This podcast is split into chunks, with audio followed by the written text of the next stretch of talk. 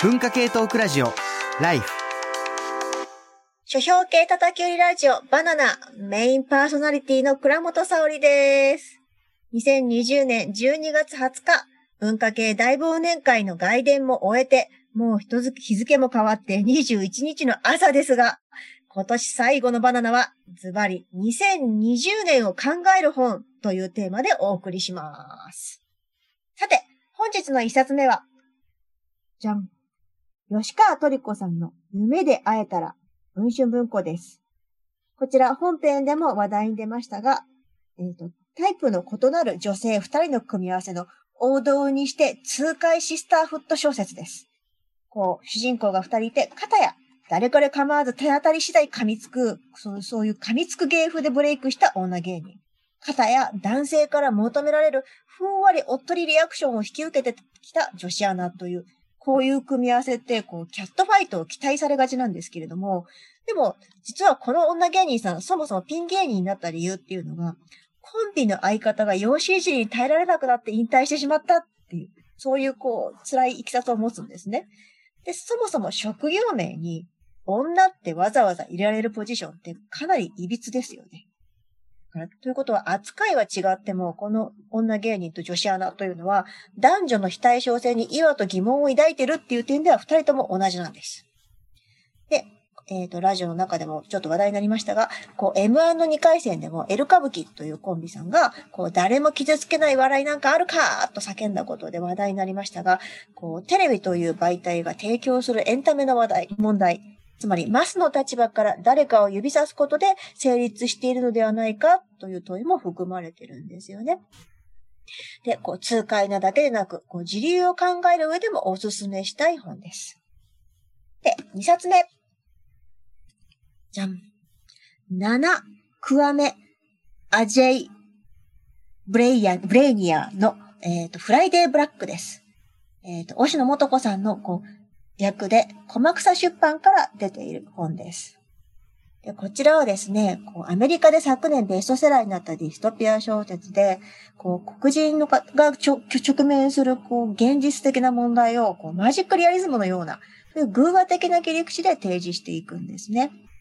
え例えば、こう、フィンケルスティン5という一編がある、冒頭の一編があるんですけれども、図書館の外にいた5人の黒人少年少女が、白人男性にチェーンソーで次々切断されて殺されてしまうという。ところが白人男性は自衛の範囲内ということで無罪になってしまうという。これ、こう2012年に実際にフロリダ州で起こった黒人の国交生男子が黒人だって言ったらそれだけの理由で地元の自警団男性に射殺されたものの、こう、射殺した方のヒスパニック系男性の方は無罪になったっていう事件を下敷きにしているんですよね。つまりはこれ実際の BLM 運動運動とかにも関わってくるんですけれども、この作中の中にブラックネス、黒人らしさっていう言葉が出てくるんですよね。曰く、腹が立ったら微笑む。叫びたい時には囁く。これがブラックネスの基本だっていうくだりが出てくる。これ、ドラマやフィクションの世界でよくマジカルブラックなんていう言葉で指摘されることもあるんですけれども、そんな風に、こう、態度の良い、穏やかな、穏やかな人間という風に常に振る舞ってないと、社会では受け入れられないっていう、そういう立場に置かれているのが、こうアメリカにおける黒人の立場なんですよね。で、こう BLMO 問題、運動にこう興味がある人にはぜひ読んでもらいたいなという一冊です。で、3冊目。じゃん。増村十七、バクちゃん。こちら漫画でございます。角川から出ているやつですね。あ、違う、エンターブレインか。エンターブレインから出ている作品です。ビームコミック。